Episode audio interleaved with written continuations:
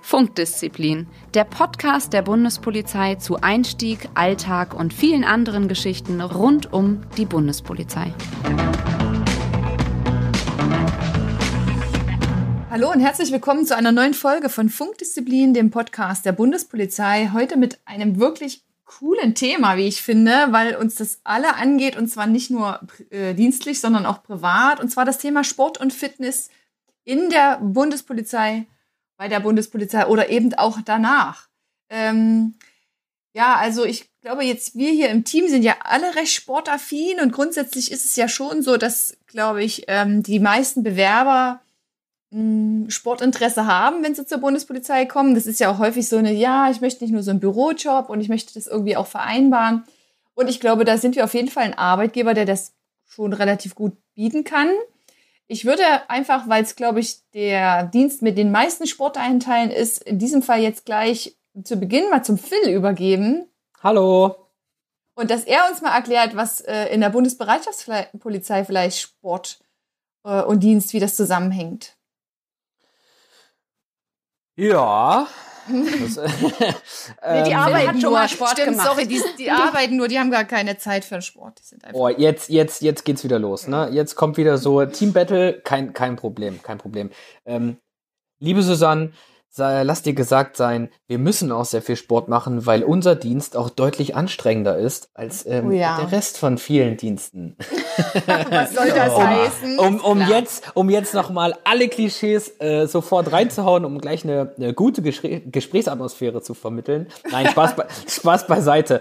Ähm, klar, also äh, bei uns in der Bundesbereitschaftspolizei ist es natürlich auch so, dass wir äh, auch un unter der Woche, wenn wir, ich sag mal, einen regulären Tagdienst haben, schon auch viel Möglichkeiten bekommen, ähm, Sport zu machen. Natürlich auch ähm, viel Sport, generell viel Sport machen, weil ähm, es ist in der Tat so, unsere Körperschutzausstattung wiegt in etwa 17 Kilo und wenn du die über 8, 9, 10, 11, vielleicht auch mal 12 Stunden trägst, das ist schon, ähm, ja, also die, die Anforderungen die körperliche Belastung ist da schon ein bisschen höher. Von daher ist, ist das jetzt, war zwar gerade eben ein bisschen spaßig gesagt, aber es ist schon so, dass, dass die körperlichen Anforderungen äh, an Bereitschaftspolizisten in der einen oder anderen Situation schon ein bisschen höher sind als an einen, an einen in Anführungszeichen normalen Streifenpolizisten.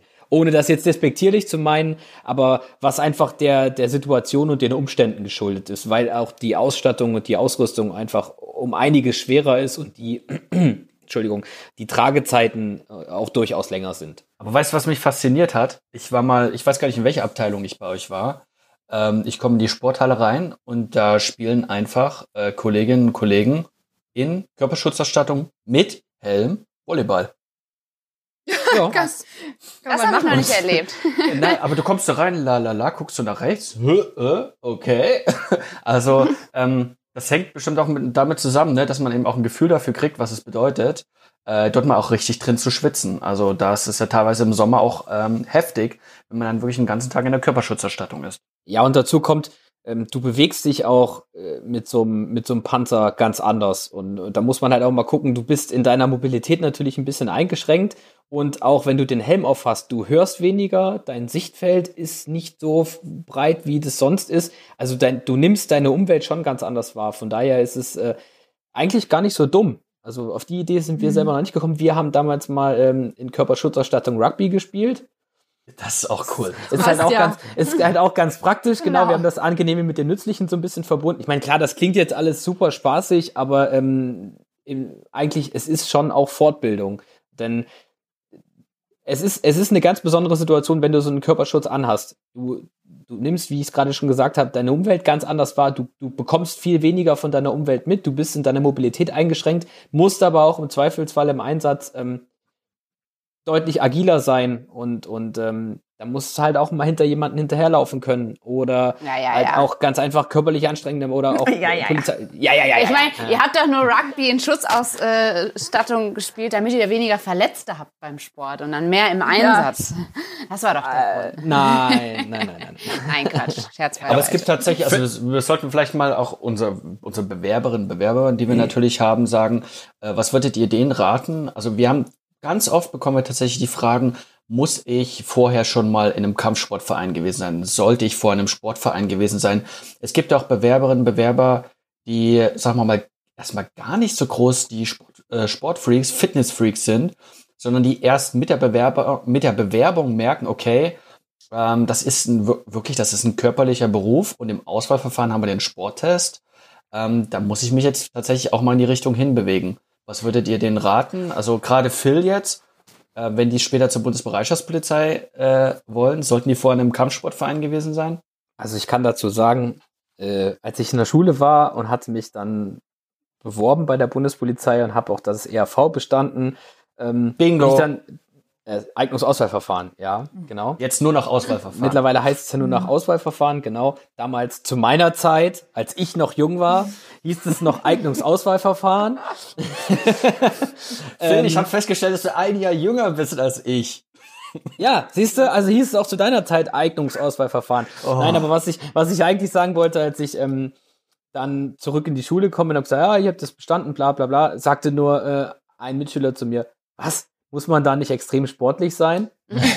Und groß und so. Ja, ja Oh, Aber Ich hab tatsächlich, die- das wollte ich euch. die, die, die Mindestgröße habe ich damals um akkurate zwei Zentimeter überschritten. Ich glaube, ich habe es schon mal angesprochen. Also ich Aber bin sag's mal noch, ganz sag's noch ja, mal bitte für alle. Zwei Zentimeter drüber, ja, das ist aber wie beim Ganz Fußball. legal. Zwei Zentimeter können über Tor und Nicht-Tor unterscheiden, liebe Johanna. Aber die Mindestgröße okay. gibt's jetzt nicht mehr. Nein, aber was ich da eigentlich mit sagen wollte, ähm, du musst nicht in irgendeinem Kampfsportverein vorher gewesen sein oder, oder äh, im Fußballverein sein oder wie auch immer. Eine gewisse körperliche Grundfitness brauchst du, um den Sporttest zu schaffen. Aber das kann man auch ganz individuell für sich trainieren. Also ich hatte damals, und das sage ich jetzt auch immer wieder und nochmal, der Sporttest ist das Einzige, worauf man sich im Auswahlverfahren zu 100% vorbereiten kann. Weil da weiß ich ganz genau, was von mir, schwarz auf weiß, was von mir verlangt wird. Und wenn ich die Leistung nicht bringe und auch, also weil ich es einfach nicht schaffe, dann kann ich davon ausgehen, dass ich auch äh, im Auswahlverfahren nicht einen guten Tag habe und schaff's dann durch Zauberhand. Ja? Also wenn ich weiß, ich schaff's, kann es natürlich auch mal sein, wenn ich einen schlechten Tag habe, dass ich dann da irgendwie äh, zwei Liegestützen weniger schaffe, als ich sonst normalerweise schaffe. Ja, Ja, das aber stimmt.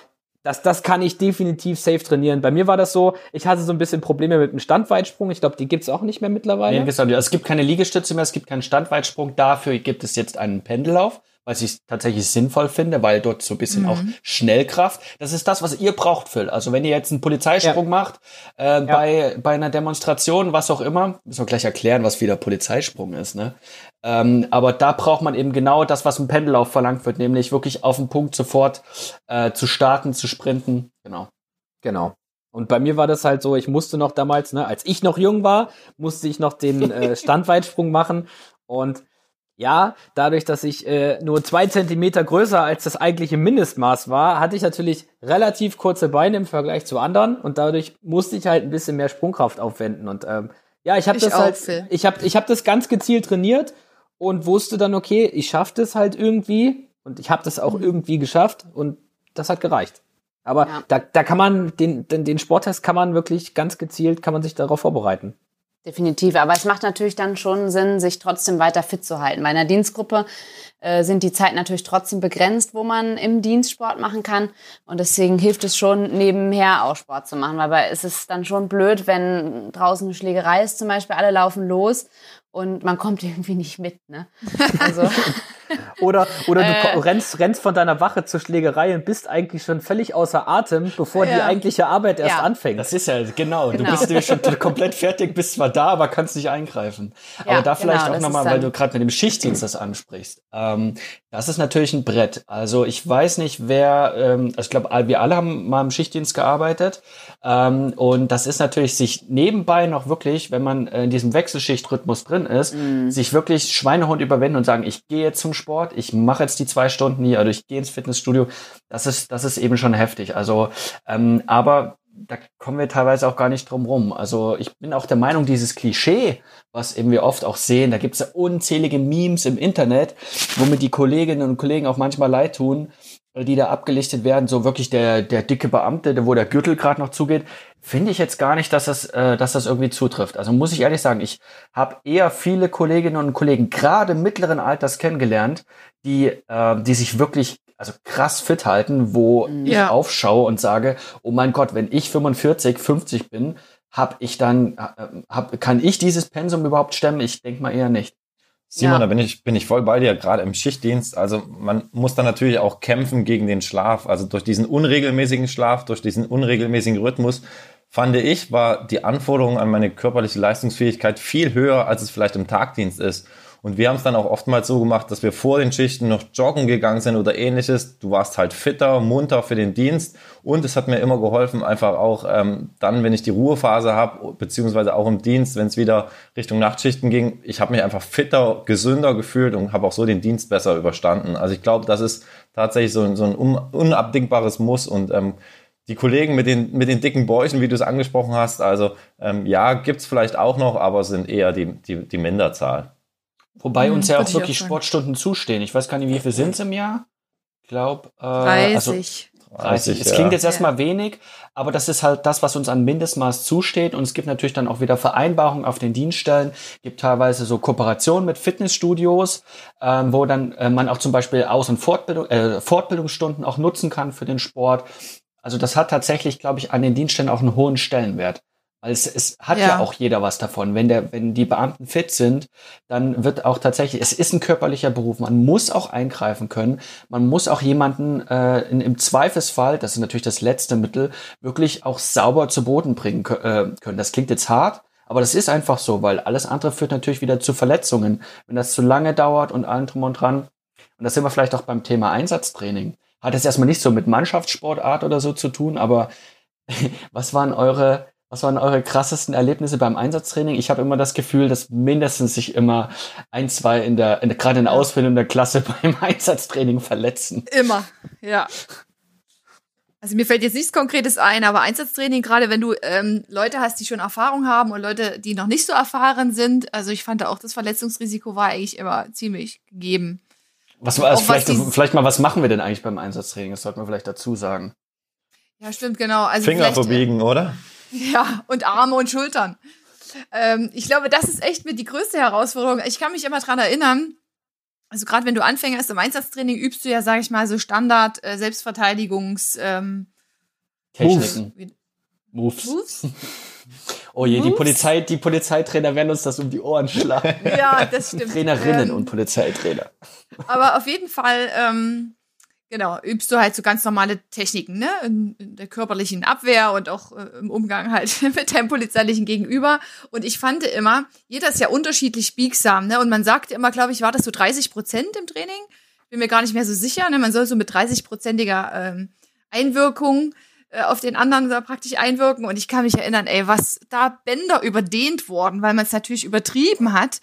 Ähm, oder auch bei einem selbst und man dann schon geklopft hat, man muss ja mal so auf die Matte klopfen, wenn es einem dann langsam zu viel wird und dann in dem ganzen Getummel ist es untergegangen oder man hatte vorher den einen oder anderen Zwist, den man dann auf der Matte noch mal ein bisschen ähm, ausgeweitet hat. Also das war schon echt immer übelst. Ja, ja vor allen Dingen, da merkt man wichtig, dann, da merkt man auch die Kollegen, die dann eben doch vorher schon mal Kickboxen ja. als Hobby gemacht haben. Und dann, ja. bei mir war das nämlich so, erste Stunde wurde auch eingewiesen, dass jeder nur so ganz vorsichtig, wir uns da langsam rantasten. Und ich hatte aber einen Kollegen, der sich auch, der mittlerweile bei einer Spezialeinheit ist, in der Freizeit nur Stiefelläufe gemacht hat und in der Freizeit dann auch noch Kickboxer war. Den hatte ich dann mir gegenüberstehen. Schön. Und äh, ich wollte auch nicht weinen, aber es, es sind Tränen geflossen. ja, stimmt. Aber wenn du einen auf die Nase bekommst, ja, da kannst du so gar nichts tun. Ja. Da kommen immer Tränen. Genau, genau. Das ist ja also ich habe jetzt zwei Sachen, die wir vielleicht mal äh, äh, erklären sollten. Und zwar, es gibt die Fallschule. Ja? Da geht's nur oh, ja, darum, stimmt. im Einsatztraining, wie man richtig hinfällt. ja, Und sich eben dann wenig dabei tut. Und natürlich dann eben auch ähm, dann schnell wieder auf die Beine kommt. Das ist, finde ich, mit sehr interessant kannte ich vorher halt überhaupt nicht, ja, äh, dass das total wichtig ist. Und das Zweite, was immer toll ist, ist Pratzentraining, ja, Mhm. Sparring. Stimmt. Und äh, da, das ist genau das Gleiche, ist mir passiert. Johanna, ich war in einer der ersten Einsatztrainerstunden, äh, Einsatztrainingsstunden. Und ähm, ich habe mir tatsächlich einen Sparring-Partner ausgesucht, wo ich sage, naja, der ist sogar ein bisschen kleiner als ich, das wird schon passen.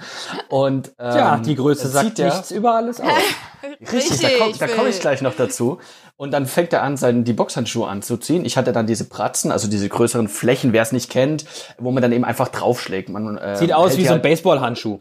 Genau, man Ja. hält die dann so auf Kopfhöhe so und dann kann der da schön, ähm, oder, oder auf Schulterhöhe und dann kann er da schön draufschlagen. Dann macht er Schön, da dass Simon das gerade vormacht, ne? Und es sieht eigentlich keiner von denen, Ja. die zuhören. Ja, wir sind, ich, Aber ich wir, muss- wir können es uns jetzt wieder bildlich vorstellen. Wir, sind Wir ja sind ein. Audioformat, ja, aber das hilft mir, wenn ich das selber jetzt.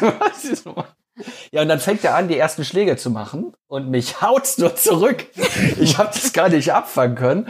Und ich so, äh, ihr machst Boxtraining, oder? Ja, ja, ich bin hier zweifacher Junioren, sonst was. Also keine Ahnung. Also es Äh, hilft schon. Ja, und einmal bin ich K.O. gegangen, ja.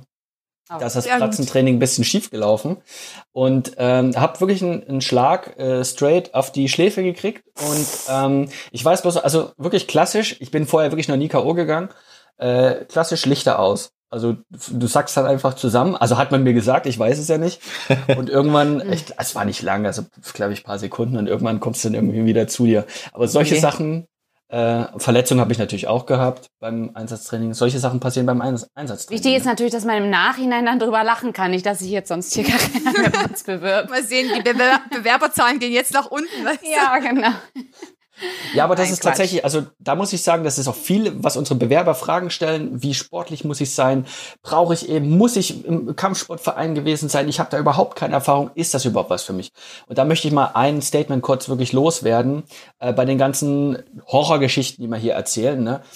Ihr habt zweieinhalb Jahre Zeit in der Ausbildung, drei Jahre Zeit, wo auch wirklich auch im Studium natürlich die Einsatztrainingsstunden eingeflochten sind, euch auf diese ähm, auf das Leben draußen vorzubereiten. Die Einsatztrainer, äh, die Polizeitrainer, die sind echt super, die nehmen euch an die Hand, die zeigen euch das wirklich Stück für Stück. Und ähm, das, das gibt euch so viel Sicherheit auch. Auch ähm, das wirkt sich auch dann auch auf euer Selbstbewusstsein, glaube ich, auch an sich und auf eure persönliche Entwicklung aus, wenn ihr selber wisst, okay, ich habe Techniken erlernt, die, wenn es wirklich zum Äußersten kommt, und das ist nun im Polizeiberuf nun mal so, dass wir im äußersten Fall auch Zwang, also wirklich Gewalt anwenden müssen. Und äh, wir wissen zumindest, okay, wir haben das gelernt und wir können das. Und das gibt uns, glaube ich, auch insgesamt, wenn man draußen auf Streife ist, auch ein, ein, das nötige, und das brauchen wir, das nötige Selbstbewusstsein mit. Mhm, Aber Simon, definitiv. du hast es vorhin angesprochen und so ein bisschen, ähm, ich will es nicht sagen als witzig verkauft, aber das Thema Fallschule, Ja, das ist, das ist gar nicht zu unterschätzen, denn ähm, man hat das ja mit Masse eher trocken geübt. Aber weißt du eigentlich, warum die Fallschule so wichtig für uns ist? Wir haben um unseren, äh, um unseren Hüftbereich so Ja, viel mhm. Führungs- und Einsatzmittel, Hm, das stimmt. ähm, wenn du da ungünstig drauf fällst, kannst du dir äh, ganz brutal äh, den Wirbel, Lindenbereich, ja, Verletzungen, ja. also Aber ganz, ganz viele Hüfte, Verletzungen zuführen. Wirbelsäule. Ja. Genau. Deshalb ähm, ist auch ein nicht zu unterschätzender Teil vom Einsatztraining das sogenannte Gürtelmanagement. Ich weiß nicht, wem sagt das was von euch? Wer, wer, wer, hat, schon mal. Gürtel, wer hat schon mal Gürtelmanagement gemacht? Natürlich. Ich hoffe, jeder. Jeder. Ich hoffe, jeder. Also, das ist. Aber Also, den Begriff hast du dir selber ausgedacht, Nein, oder? nein, nein, nein, ich nein, kenn nein. den auch. Das Ich ist, kenn das den auch. Das ist äh, ein offizieller Begriff, ja. Oh Gott, ich bin so alt. Gürtelmanagement. Um das jetzt mal aufzulösen für unsere Hörer da draußen, was Gürtelmanagement ist, klingt ein bisschen mischugge, äh, ist aber echt in der Tat super wichtig für uns, denn ähm, man schaut einfach mal, wo hat man welches Führungs- und Einsatzmittel an seinem Gürtel platziert, ähm, wo sind, also sprich, wo sind die Handschellen, wo ist die Waffe, ähm, viele Kollegen hatten ja früher die Handschellen so direkt hinten Ja. am Rücken, also Auf der oberhalb vom, ne? vom Gesäß, genau. Ähm, zum Beispiel Sieht man in vielen Filmen auch. Da wird so von hinten schön langsam Genau. noch die. Genau. Das ist ähm, eigentlich, sage ich mal, schon ein bisschen veraltet, weil wenn du einmal hinten auf deiner Handfesseltasche draufgefallen bist, Tut Machst du, die, machst, du die, machst du die Handfesseltasche ganz schnell irgendwo anders hin. Viele Kollegen tragen sie mittlerweile vorne, damit sie dann ähm, schneller drankommen. Oder wo ist mein Pfefferspray, wo ist mein Schlagstock? Wie komme ich vielleicht auch dann im Zweifelsfall bei einem bei einem äh, FEM-Wechsel, also ne, Bingo, Führungs- und. Einsatzmittelwechsel.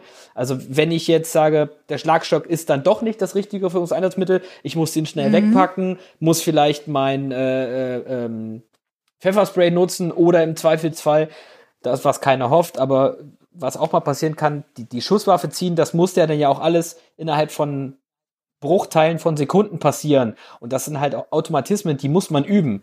Und Ja, richtig, du sagst es. Das sind diese Automatismen, weil wir, man Genau. ist in einer Extremsituation, man ist zum Beispiel gerade in der Festnahme und ähm, da zieht sich so ein bisschen, sagt man immer so, das Ge Gehirn so auf die so wesentlichen Bestandteile zurück. Da muss wirklich verankert sein, eben, wo ist mein Pfefferspray, wo ist, sind die Handschellen und so weiter und so fort. Genau. Also ich habe mein Gürtel hat sich auch seitdem ich das erste Mal Gürtelmanagement gemacht habe auch nicht wirklich geändert. Also ich könnte jetzt heute Nacht um drei aufwachen und wüsste genau, wohin ich greifen muss, um an das Mittel Mhm. XY zu kommen.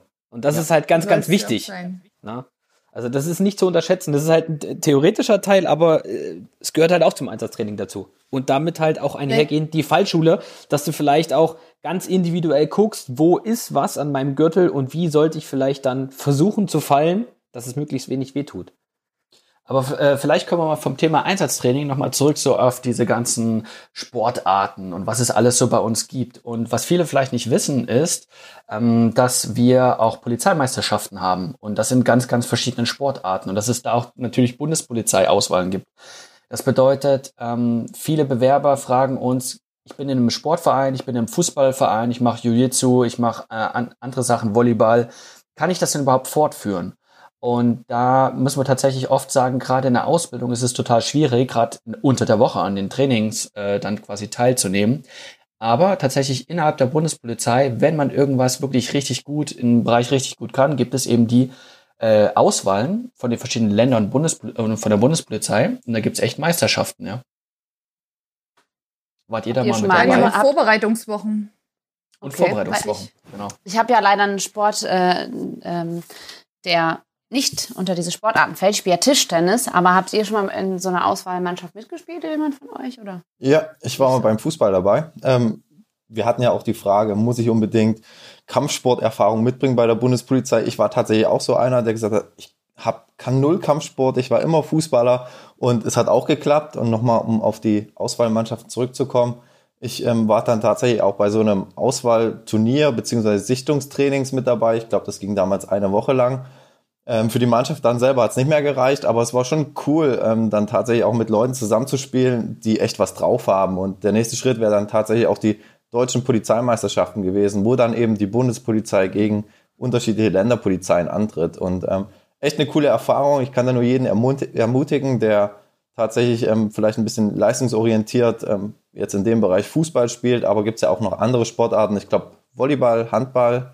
Volleyball. Ist eine- mhm. Ja, und vor allem, das, das, das Wichtige zu sagen ist halt, dass es eigentlich alles so in diesem Amateurbereich, wenn man es so sieht. Also man ist eigentlich ein normaler Bundespolizist und kann dann eben vielleicht an so einer Auswahl auch mit teilnehmen. Und dann haben wir natürlich eben noch uns, unsere Spitzensportler. Das kommt ja auch noch mit dazu. Ja. Das bedeutet, die Bundespolizei hat also zwei Sportschulen. Die Bundespolizeisportschule in Kienbaum für die, vor allem die Sommersportarten und die Bundespolizeisportschule in Bad Endorf mit den Wintersportarten, die wirklich also eine wahnsinnige Riege an Weltmeistern und Olympiasiegerinnen Olympiasiegern. und äh, haben. Das ist echter Wahnsinn. Äh, ich w- war dort äh, zweimal zu Besuch und ähm, wenn dann in einem Raum einfach mal äh, fünf ähm, äh, fünf Olympiasiegerinnen und Sieger sind und 13 Weltmeisterinnen und Weltmeister, das ist halt schon heftig. Und das heißt, äh, dass man eben gerade es bestimmte Sportarten gibt, nicht alle, aber bestimmte Sportarten, die so gefördert werden, dass man sagen kann, okay, ähm, ich mache diese Doppellaufbahn. Also ich werde sowohl Bundespolizist als auch ähm, würde ich, werde ich gefördert in meiner Sportart, dass ich wirklich dann mal fähig bin, an deutschen Meisterschaften, Europameisterschaften, Olympia etc. teilzunehmen. Jetzt müssen wir uns ja aber auch mal an die eigene Nase fassen. Wir haben immer gesagt, man kann Sport machen im Dienst, es wird gefördert. Ähm, wir haben da einen Kraftraum, vielleicht irgendwelche Kooperationen mit Fitnessstudios. Macht ihr denn auch noch in eurer privaten Freizeit Sport oder während des Dienstes? Phil, wie sieht's bei dir aus? Hä? Das kommt immer Ja, drauf Phil, sag an. mal.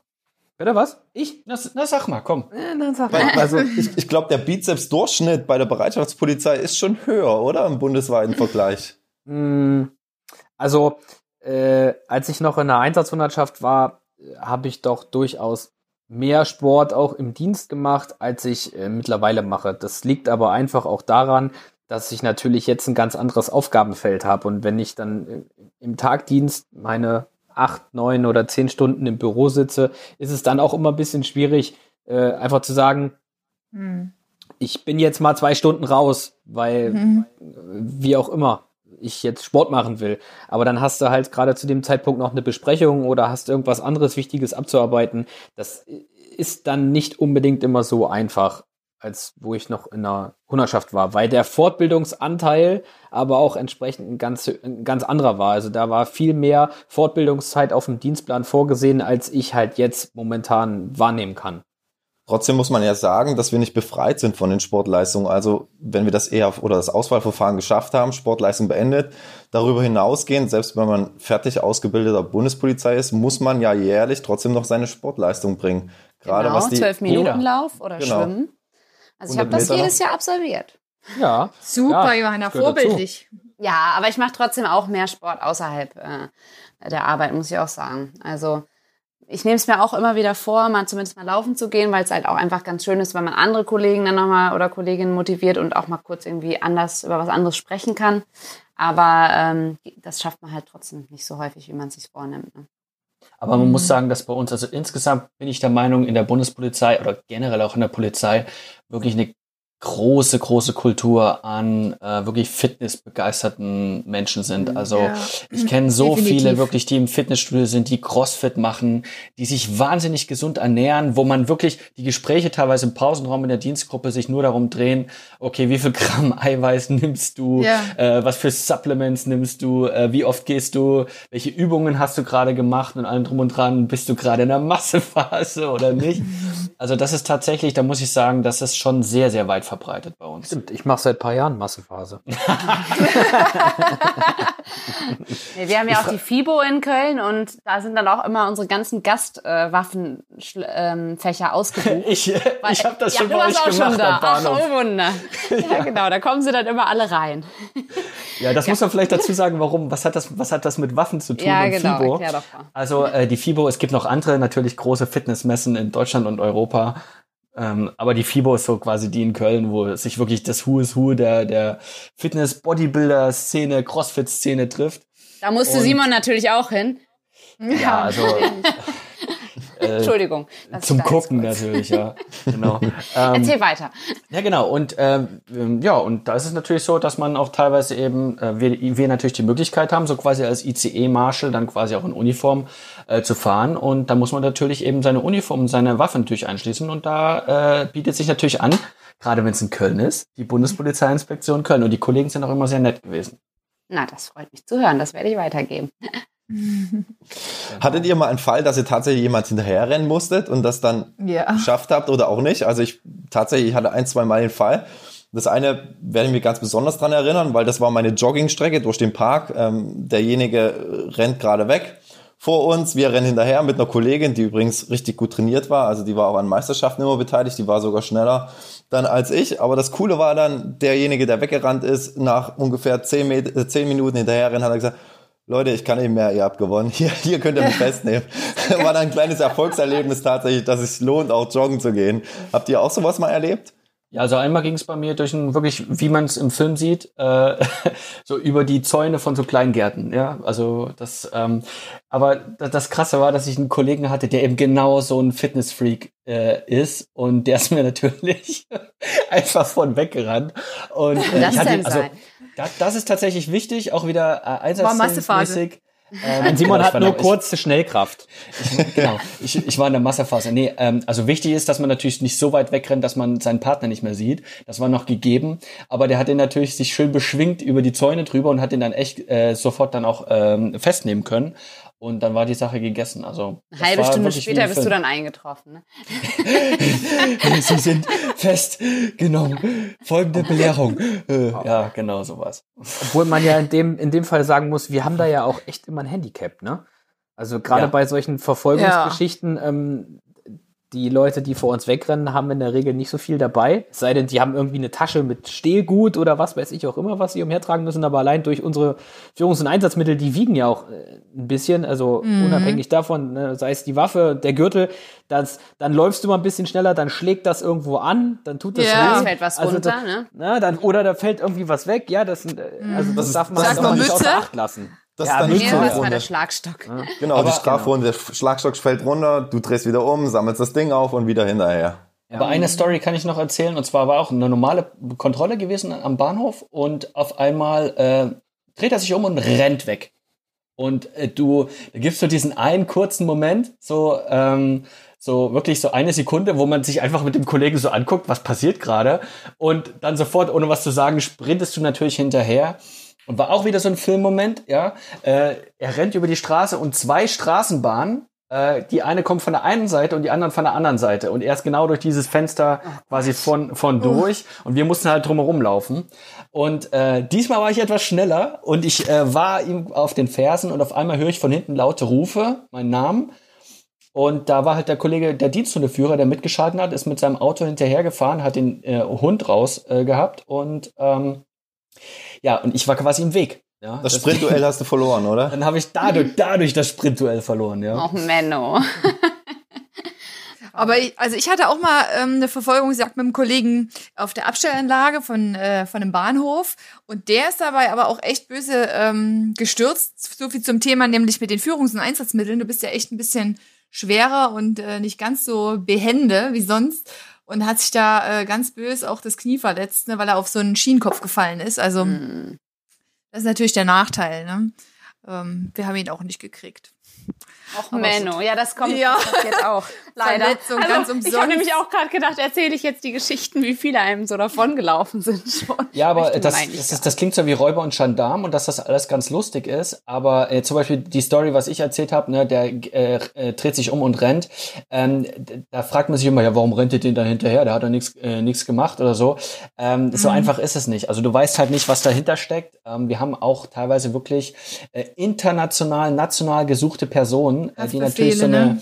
Haftbefehle, äh, die äh, wirklich solche äh, Polizeikontrollen natürlich dann eben auch bemerken und ähm, dann eben die Möglichkeit nutzen, um da abzuhauen und du weißt nicht, was dahinter steckt.